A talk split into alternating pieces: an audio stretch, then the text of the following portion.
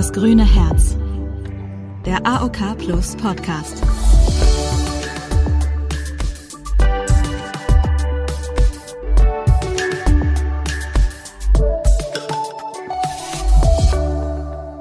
Hallo und herzlich willkommen zu das grüne Herz, dem AOK Plus Podcast. Mein Name ist Rabea und ich führe euch durch alle möglichen Themen aus dem Bereich Gesundheitswesen. Wir wollen in diesem Podcast schauen, wo liegen eigentlich die Unterschiede zwischen Männern und Frauen, wenn es um Medizin geht. Und wir wollen zum Beispiel auch schauen, wie werde ich am besten gar nicht krank und was passiert denn, wenn ich trotzdem erkranke? Wie kann mir dort die Krankenkasse oder die Gesundheitskasse wie die AOK Plus helfen? Und wie kann ich mir vielleicht auch selber helfen? Wo liegen Defizite im Gesundheitssystem? Und was läuft eigentlich schon besonders gut? Darum geht's in diesem Podcast und in dieser ersten Folge wollen wir uns mit dem Thema Prävention beschäftigen, also damit, wie ich am besten gar nicht erst krank werde. Abonniert diesen Podcast doch am besten zum Beispiel bei dieser oder Spotify, dann verpasst ihr keine Folge mehr und seid immer up to date. Aber genug vom Werbeblock, jetzt steigen wir ins Thema ein. Und ich bin nicht alleine im Studio, bei mir ist auch Stefanie Sagel. Sie hat die Studie der AOK Plus begleitet, in der es um Zukunft der Prävention geht. Und bei mir ist außerdem Felix Berndt. Er ist Arzt mit, wie man mir gesagt hat, sehr erfolgreichem TikTok- und Instagram-Account. Hallo, ihr beiden. Hi. Hi. Vielleicht fangen wir erstmal so ein bisschen mit dem Wort Prävention überhaupt an. Das ist eigentlich im Grunde nur die Gesundheitsvorsorge. Aber was ist das eigentlich genau? Ist das quasi eher Verringerung von Krankheitsrisiken oder ist es eher vielleicht die Unterstützung bei gesundem Handeln? Vielleicht Stefanie, du zuerst. Das ist ganz viel. Ähm, das ist zum einen auf jeden Fall, dass ich meine Risikofaktoren verringe, also dass ich zur Vorsorge gehe. Mhm. Ähm, das kann ich aber auch machen durch gesunde Ernährung oder Sport. Also was tatsächlich, glaube ich, viele klassisch unter Prävention verstehen. Was ist es noch? Ähm, ja, man kann ja direkt mit dem lateinischen Ursprung anfangen. Ne? Wow. ich bin gespannt. Ich will ein bisschen angeben, ich kann ja auch Latein. Ja, Also nein, kleiner Spaß. Aber das Wort kommt ja von prä, also vor oder zuvor und äh, venire kommen. Und bei der Prävention geht es natürlich darum, der Krankheit zuvorzukommen. Mhm. Ja, und da haben wir ganz viele Instrumentarien, wie zum Beispiel die Ernährung, wie du gesagt hast, oder die Bewegung oder Schlaf oder ganz viele Dinge, die wir schon aktiv tun können, damit wir gar nicht erst krank werden. Und das finde ich im Prinzip, das ist das Wichtigste bei der Prävention, dass wir wissen, hey, wir sind gesund und das ist gut so und wir können aktiv was daran tun, gar nicht erst krank zu werden. Eines deiner Steckenpferde ist ja tatsächlich auch die Prävention, aber ich kann mir vorstellen, dass Prävention auch was sehr Individuelles ist. Also was dem einen gut tut, ist vielleicht für jemand anderen dann gar nicht mehr so gut. Oder gibt es tatsächlich ähm, manche Dinge, du hast eben zum Beispiel den Schlaf angesprochen, die sind einfach für alle gut, die funktionieren immer als Präventionsmaßnahme? Ähm, ich bin meistens ein Fan davon, bei Präventionssachen die Dinge einfacher zu machen. Also mhm. wenn wir jetzt die Medizin haben mit ganz vielen Medikamenten und ganz vielen unterschiedlichen Nebenwirkungen und so weiter, dann bin ich äh, ein Fan davon und bin überzeugt, dass es in Zukunft auch so sein wird, dass es immer individueller geht. Mhm. Ähm, bei Prävention gibt es das natürlich auch. Ne? Kannst du uns bestimmt gleich noch was erzählen? Ich möchte es aber da nicht so verkomplizieren. Weißt du, was ich meine? Also mhm. ich, letztens hat mich eine Freundin irgendwie gefragt, ob es wirklich stimmt, dass man irgendwie während des Essens kein Wasser trinken darf. Und ja. darf man? also die Idee ist theoretisch, glaube ich, gewesen, der, der Magensaft hat einen bestimmten pH-Wert und wenn du die ganze Zeit Wasser trinkst, dann wird der so ein bisschen verdünnt. Ich glaube aber nicht, dass das überhaupt eine Rolle spielt. Ja, ähm, weil gerade die, die das gefragt hat, raucht sehr viel und, und äh, trinkt wahrscheinlich eher Bier zum Essen als Wasser. Ja, und ähm, ich möchte es dann nicht so kompliziert machen bei der Prävention mit, mit solchen Fragen, so individuell. Müssen mhm. wir jetzt den Magensaft detektieren, was für ein pH-Wert der hat, um dem dann zu sagen, dass du weniger Wasser trinken sollst, sondern wahrscheinlich gibt es so Regeln, wie du gesagt hast, Schlaf, ausreichend Obst und Gemüse, viel Bewegung, die wahrscheinlich für viele Leute auch ähnlich gelten. Mhm. Aber wenn wir uns jetzt auch mal anschauen, wie man dabei unterstützen kann, da ist ja die AOK Plus ähm, auch dabei. Was gibt's denn so für Präventionsmaßnahmen, wo ihr von der AOK Plus sagt, die sind besonders gut? Also ich kann mir vorstellen, Sport, also ich persönlich, ich kann nur von mir reden, bis man seinen ganz persönlichen Sport gefunden hat, der einem gut tut, der einem Freude macht, bei dem man sich nicht jedes Mal zwingen muss und erst eine Stunde braucht, um sich überhaupt aufzuraffen und Sportklamotten anzuziehen. Das kann ja immer so eine Weile dauern. Also was könntet ihr denn dort als Unterstützung anbieten? Ich finde das einen ganz wichtigen Punkt, den du da ansprichst mit diesem, ähm, ich, es fällt mir schwer, das zu tun. Ne? Mhm. Also wir sind da auch absolut so aufgestellt, dass wir sagen, du musst dich nicht zwingen. Ähm, wir wollen dich auch nicht zwingen, sondern du musst was für dich finden. Und bei uns gibt's da ganz viele verschiedene Angebote. Wir haben zum Beispiel jubel.de, das ist ähm, eine Website, wo du ganz einfach Gesundheitskurse ähm, suchen und buchen kannst. Und da ist ganz viel Verschiedenes dabei. Also du kannst dir was für Entspannung suchen, also du kannst dich tiefen entspannen. Mhm. Oder du suchst dir was für Ernährung. Ähm, ich habe da mal einen ganz tollen Kochkurs mitgemacht in Dresden. Oder du suchst dir ähm, natürlich ähm, Rücken aus. Rücken ist auch so ein ganz großes Thema auf jeden Fall. Und was wir noch haben, ist natürlich auch Sport. Und ähm, Nichtrauchen ist auch ein Teil davon. Und ich glaube, das Wichtige ist, dass du dir einfach immer das rauspicken kannst, was für dich gerade passt. Und das verändert sich ja auch. Ne? Also heute willst du vielleicht ähm, ein bisschen mehr auf deine Ernährung achten. Und in ein paar Jahren merkst du, nee, echt, mein Rücken macht jetzt echt Probleme, jetzt brauche ich Rücken. Und das ist alles da. Wichtig für die Prävention ist aber natürlich erst einmal, dass man anfängt, sich was Gutes zu tun und sich vielleicht gesund zu ernähren oder Sport anzufangen, das Rauchen aufzuhören und so weiter. Felix, wie kannst du uns denn dabei helfen oder was ist deine Empfehlung, wie man quasi zu diesem gesunden Lebenswandel, zu diesem gesunden Lebensgefühl hinkommt? Also, wenn man die ganze Zeit nur Pizza und Burger gegessen hat, ist natürlich die Umstellung, auch mal einen Apfel zu essen, schon eine große Hürde. Und wenn es dann nicht sofort klappt, dann kann ich mir vorstellen, ist das mental schwierig, dann denkt man, ach, ich habe es nicht hingekriegt, ach egal, dann esse ich doch weiter Burger. Wie kann man sich denn motivieren? Was ist dort dein Tipp? Ähm, ich ich glaube, was du jetzt ja im Prinzip gefragt hast, ist ja der erste Schritt. Ja. So ein bisschen. Und ja, ich glaube, die Leute, die verwechseln eine gesunde Ernährung oder eine gesunde Lebensweise mit irgendetwas, was ähm, blöd ist. Ja, wir haben, auf der, wir haben auf der anderen Seite tolle Sachen, die unser Leben bereichern. Ja, Chips und Burger und, und, und freie Liebe und so weiter. Und auf der anderen Seite Dinge, die uns einzwängen. Hm. Ja, trockenes Brot und Brokkoli. Ja, die Wahrheit ist aber, dass ich davon überzeugt bin, dass einem gesunden Lebensstil, also jemand, der, der gesund lebt, dass der das Leben viel mehr genießt. Mhm. Ähm, ich war gestern impfen und da gab es eine Kantine, also es war so ein, so ein Mobilimpfen, ja, in so einem Bus, sind wir da hingefahren. Ich sage jetzt nicht genau wo, weil ich mache die Kantine nämlich jetzt richtig schlecht. Äh, ich kann euch gleich mal die Bilder zeigen. Da hat man halt gesehen, also war eine Mitarbeiterkantine, ja, das heißt, die also der Geschäftsführer denkt, die Mitarbeiter wollen das essen, um irgendwie glücklich und gesund zu sein. Und äh, da gab's halt Frikadelle, Waffe, Schnitzel, Schokoriegel. Also alle Sachen, die auch theoretisch lecker sein könnten. Mhm. Aber in dieser Form sahen die wirklich total lieblos und absolut widerlich aus. So und klassisch Kantinenessen. Genau. Genau. Und es war nichts Gesundes da. Und wenn ich mir jetzt überlege, wenn ich mir jetzt einen Obstsalat mache, wird der tausendmal besser schmecken. Ja, ich, ich fand das, also ich bin da auch schon ein bisschen anders vielleicht als mhm. derjenige, der den ersten Schritt macht. Ja, also ich fand das wirklich widerlich. Ich esse auch gerne mal einen Schnitzel. Ja, finde ich total toll, aber dann wirklich auch ein leckeres Schnitzel, mhm. was nicht da schon seit drei Tagen liegt. Und ich glaube, das ist das Wichtigste, dass man sich einfach klar macht am Anfang, dass wenn ich diesen Schritt gehe zu einem gesünderen Leben, dass es ein Schritt in Richtung geht, dass ich das Leben mehr genieße und mich nicht kasteie. Weil das ist jetzt ja das ähm, Ernährungskonzept, sage ich mhm. jetzt mal, dass man denkt, okay, jetzt darf ich nie wieder was Leckeres essen. Aber die Wahrheit ist, du isst viel, viel leckere Sachen und du isst diese ganzen ekligen Sachen, die du dir einfach nur reinschiebst, weil du keine Lust hast, was selber zu machen und sie gerade da sind. Mhm. Muss man, also wer isst Tankstellenbockwurst. Also, das habe ich mich schon immer gefragt, wer ist die denn?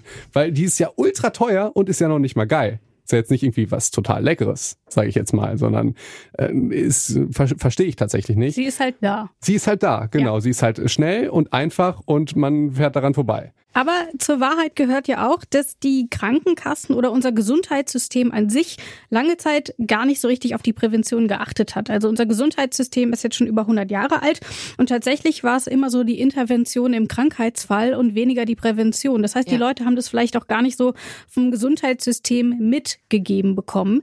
Aber es heißt ja nicht umsonst, one stitch in time saves nine. Also es ist ja auch vollkommen unwirtschaftlich, nur im Krankheitsfall tatsächlich zu intervenieren, anstatt einfach vorher zu verhindern, verhindern, dass jemand krank wird. Wie hat sich das denn heute verändert? Ist das denn noch zeitgemäß, diese Interventionsmasche, nenne ich es jetzt mal? Also du sprichst da was ganz Wichtiges an. Ne? Also ganz klar ist, wenn du krank bist, willst du gut versorgt sein und das sehen wir als unsere Aufgabe und dafür machen wir uns stark. Aber wir sagen schon seit langer Zeit zum Beispiel zu uns auch nicht mehr Krankenkasse, sondern wir nennen uns äh, Gesundheitskasse. Mhm. Ist also ein wichtiges Thema für uns. Und ähm, wir haben eine Zukunftsstudie jetzt übrigens durchgeführt, die heißt ähm, Zukunft der Prävention. Und ich glaube, da merkt man schon, das ist für uns ein wichtiges Thema und wir wollen auch rausfinden, wie können wir eigentlich zukünftig mehr in Prävention gehen. Ähm, wie, wie wollen wir die Leute eigentlich gesund erhalten und was sind da auch für Rahmenbedingungen notwendig? Wer muss da eigentlich alles mit uns zusammen auch dran wirken? Das schaffen wir ja nicht alleine.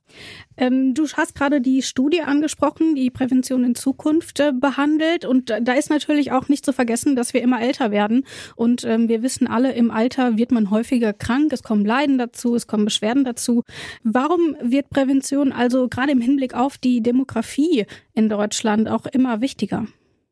damit wir insgesamt gesünder älter werden. Mhm. Man spricht da von multimorbiden Menschen sozusagen, ne? ganz tolles Krankenkassenwort.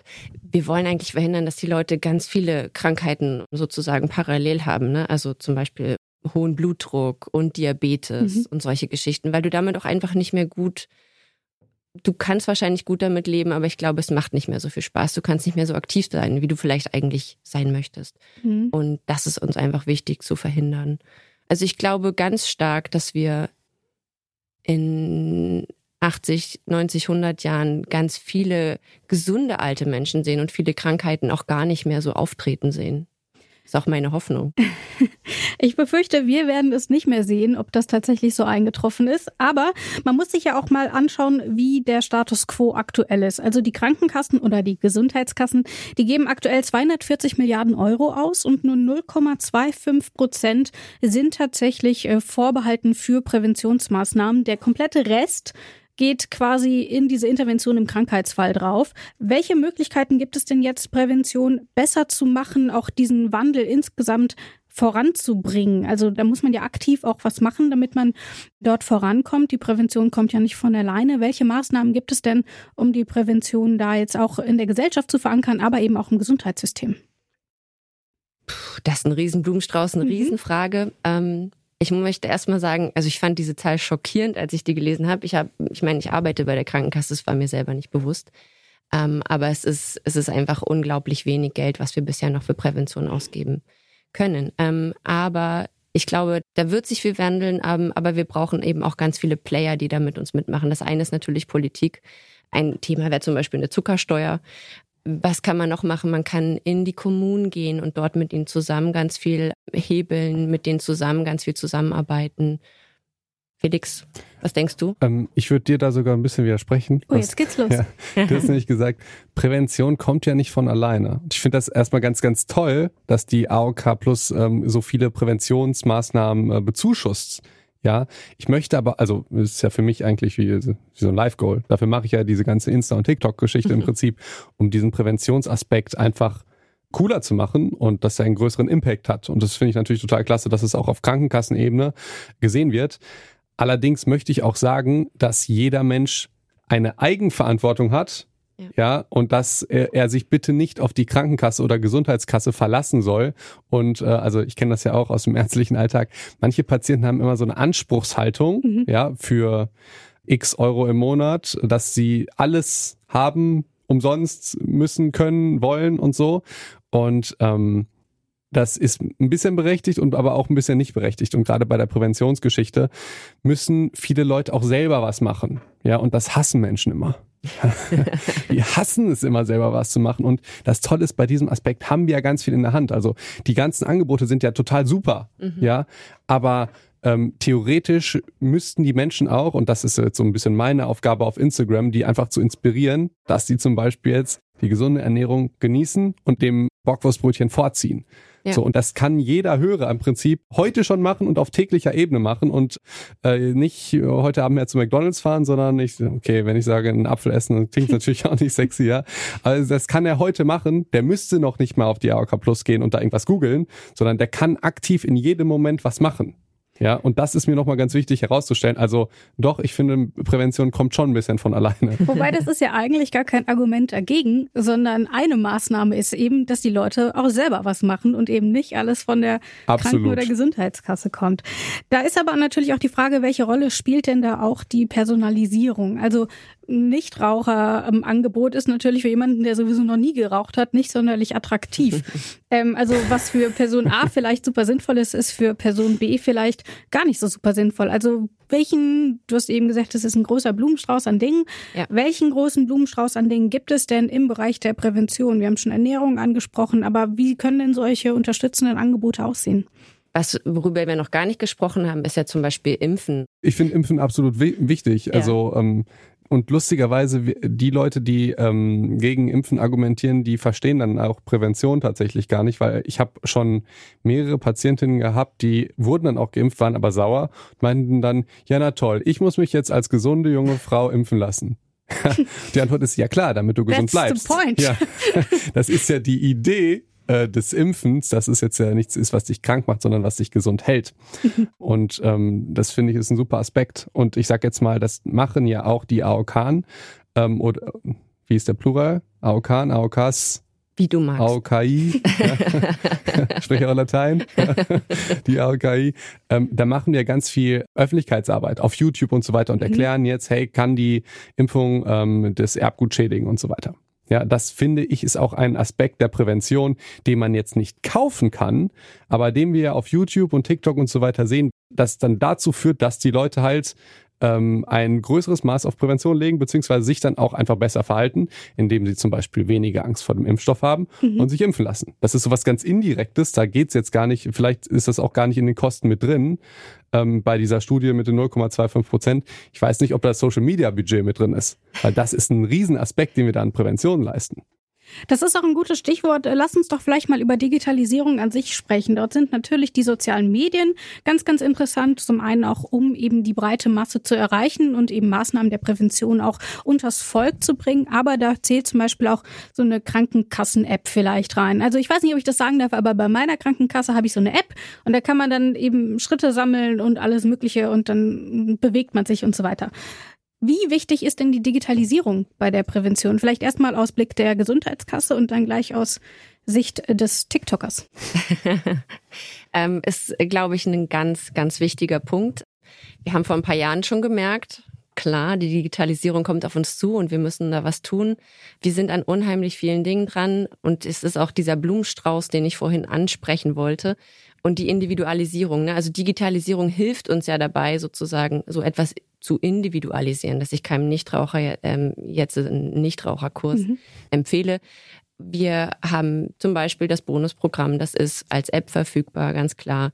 Und wir wollen aber sozusagen den Leuten eben das geben, was sie brauchen. Und dafür braucht es aber ganz viele Voraussetzungen. Also dafür müssen wir erstmal wissen, was die Leute machen, wie es ihnen geht, was sie sich von uns wünschen. Und dafür müssen sie uns auch diese Wünsche zukommen lassen dürfen. Und das ist zum Beispiel eine Riesenhürde gerade. Also da kommen wir gar nicht drum rum. Wir dürfen den Leuten noch gar nicht so individuell alles geben, was wir gern würden. Felix?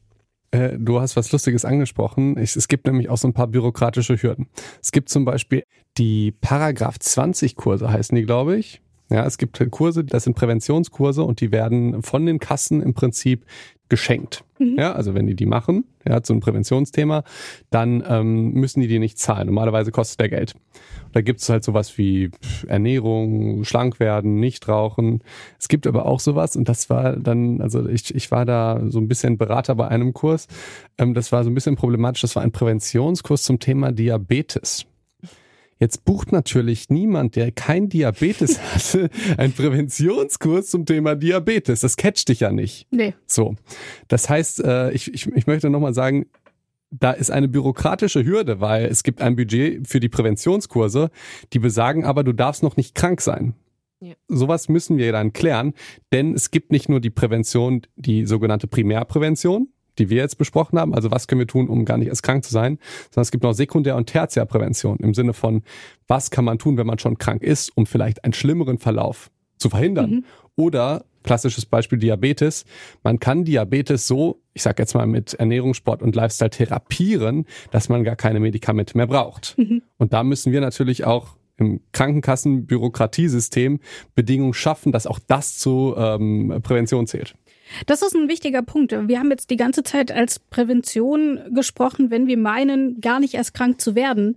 Ähm, aber es gibt ja durchaus auch den Verlauf, nicht noch schlimmer krank zu werden. Das haben wir jetzt zum Beispiel auch bei den digitalen Angeboten. Zum Beispiel gibt es ja so Angebote wie Selfie, also solche digitalen mhm. Therapieangebote, was ja sicherlich auch damit zusammenhängt, dass viele keinen Therapeuten finden oder eine Therapeutin. Ja. Aber zum Beispiel auch zur Behandlung von Migräne oder ähnlichem, mhm. dass man dort einfach ein bisschen tracken kann und eben selber merken kann, ach, guck mal, ich krieg immer Migräne, wenn ich weiß ich nicht, eine Banane esse oder irgendwie sowas, ja. dass man das dann halt merken kann.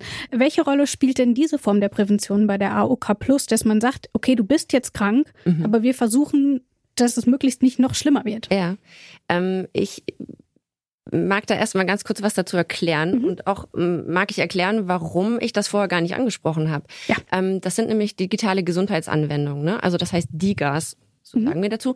Und ähm, tatsächlich ist das keine Prävention. Ne? Die kommen erst ins Spiel, wenn du das schon hast. Mhm. Du kriegst das erst verschrieben, wenn du Migräne hast. Du kriegst das erst, wenn du Depression hast, wenn du mit dieser Diagnose beim Hausarzt warst. Und ähm, das finde ich total schade, aber ich sehe es eigentlich genauso wie du. Das ist doch eigentlich schon Prävention. Ne? Ich, kann, ich kann mir dadurch selber helfen in dem Moment mhm. und ich kann verhindern, dass es noch schlimmer wird.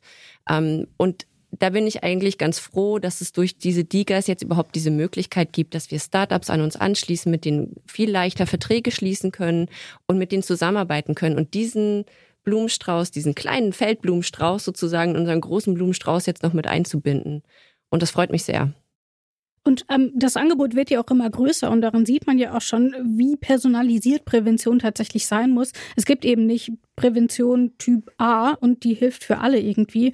Und da will ich auch deswegen noch mal so ein bisschen in die ganz, ganz, ganz persönliche Prävention reinschauen, nämlich wenn man sich anschaut, wie das Genom, also alle Dinge, die weiter vererbt werden, also das komplette Erbgut, damit reinspielen. Denn es gibt ja heute schon Tests, da kann mir der Arzt sagen, kriege ich vielleicht oder höchstwahrscheinlich Alzheimer. Mhm. Ähm, kriege ich eine bestimmte Krebsform? Da gibt es mittlerweile über 6000 Krankheiten, die über die Genomarbeit herausgefunden werden können und eben auch schon dann präventiv geguckt werden kann, wie kann ich das verhindern? Mhm. Welche Rolle spielt denn dieser Einblick ins Erbgut, wenn es darum geht, möglichst Krankheiten zu verhindern?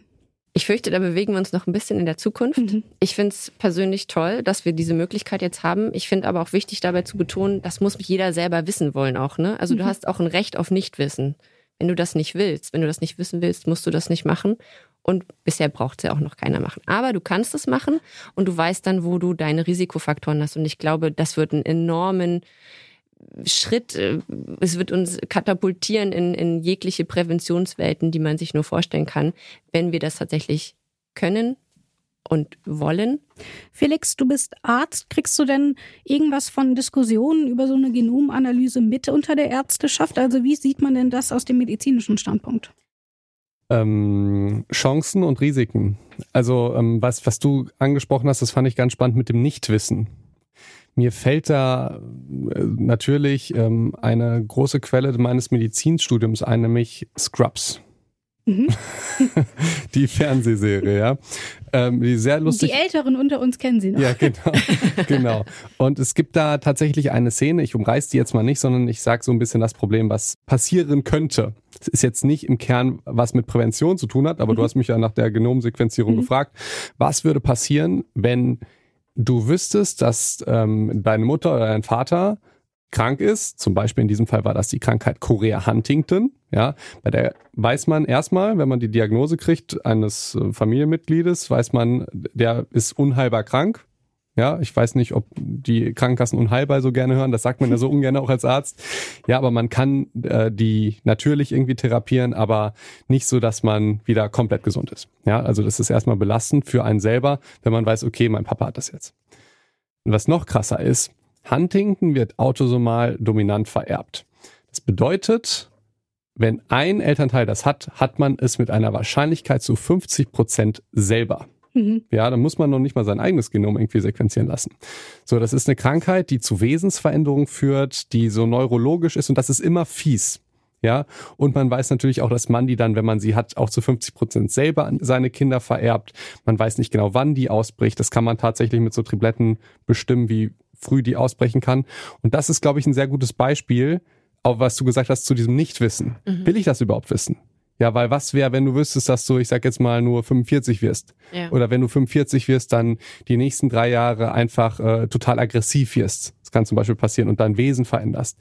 Ja, das ist natürlich ein Problem, weil du hattest ja gefragt, hey, ähm, wie wird das diskutiert? Das ist natürlich ein, ein riesiges Problem, was passieren würde, wenn du alles über dein Genom wissen würdest. Das ist die Frage, will man das? Ist ein ethischer Aspekt. Ja, was bedeutet das für dich persönlich? Willst du dann noch eine Familie gründen? Ja, wenn du weißt, hey, du würdest das weitergeben, wie, wie lebst du dein Leben? Das sind schon wirklich ernsthafte Fragen, die jetzt auch über dieses Beispiel Prävention hinausgehen, die wahrscheinlich total wichtig werden werden, in der Krebstherapie zum Beispiel, weil chirurgisch ist es einfach schwierig oder auch chemotherapeutisch ist es ja immer schwierig. Da beim Krebs haben wir das klassische Problem, dass der immer gesundes Gewebe infiltriert.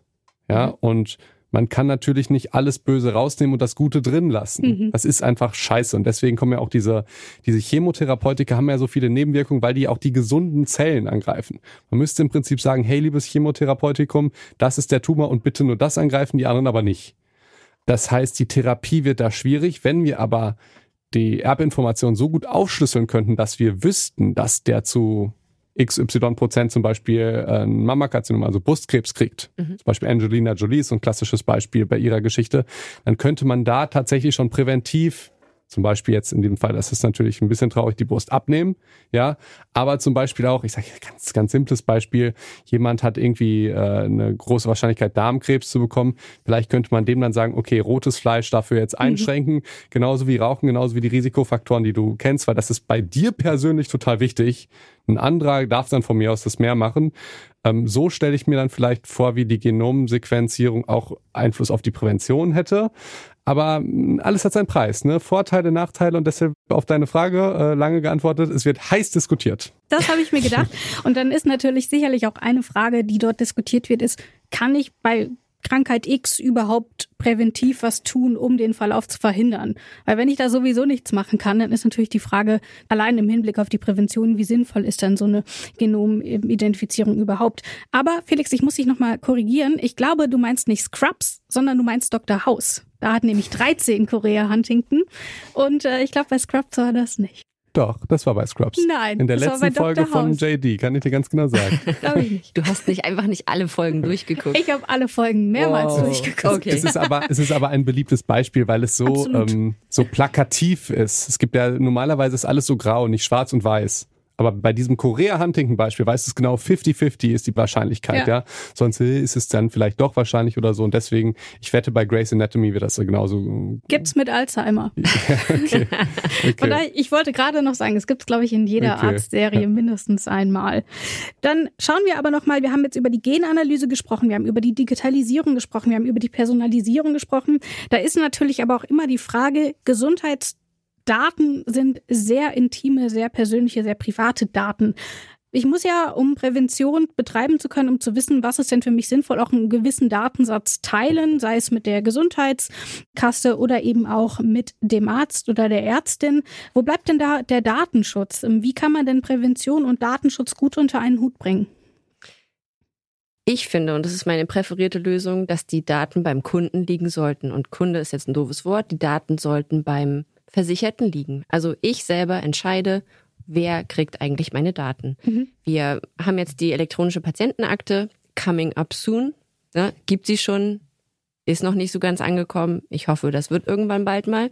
Aber dort ist es im Prinzip genauso geplant. Also du hast deine Daten, deine Gesundheitsdaten auf deinem Handy irgendwann alle ähm, vielleicht deine Untersuchung beim Zahnarzt vor fünf Jahren und äh, deine jährlichen Vorsorgeuntersuchungen, mhm. die sind alle auf deinem Handy. Und wenn du jetzt vielleicht mal zu einem Spezialisten gehst, kannst du entscheiden, welches von diesen Dokumenten gibst du dem eigentlich weiter und welches auch nicht. Ne? Ist, ja, mhm. ist ja dein Ding. Und ähm, du kannst dir aber im Gegenzug von diesem Spezialisten dann deine Akten elektronisch auf dein Handy geben lassen. Und ich finde, Problem solved. Also das ist es doch, oder? Also warum nicht bei mir selber? Und dann haben wir eigentlich kein Thema mehr mit dem Datenschutz, weil ich bestimmt selber, wo die hingehören. Da fällt mir auf, guter Punkt zum einen, aber zum anderen, du hast eben auch noch die Vorsorgeuntersuchungen angesprochen, die ja auch ab einem gewissen Alter, je nachdem für was, zum Beispiel Brustuntersuchungen oder der Pappabstrich etc., durchgeführt werden und auch von der Kranken- oder Gesundheitskasse bezahlt werden. Auch dort am besten einfach bei der jeweiligen Krankenkasse informieren. Das ist auch nochmal hier von Land zu Land unterschiedlich, also Bundesland zu Bundesland. Mhm. Ähm, aber das ist natürlich auch ein wichtiger Bestandteil der Präventionsangebote der Krankenkassen, eben, dass ich auch regelmäßig, meistens einmal im Jahr oder alle drei Jahre, ähm, zur Präventionsuntersuchung und Vorsorgeuntersuchung eben gehen kann. Es ist aber alles ganz schön viel. Also mhm. allein die Vorsorgeuntersuchungen, äh, die eine gibt ab 20, aber nur bis 25, die andere ab 30, andere wieder erst ab 55, aber die nur für Männer und die nur für Frauen.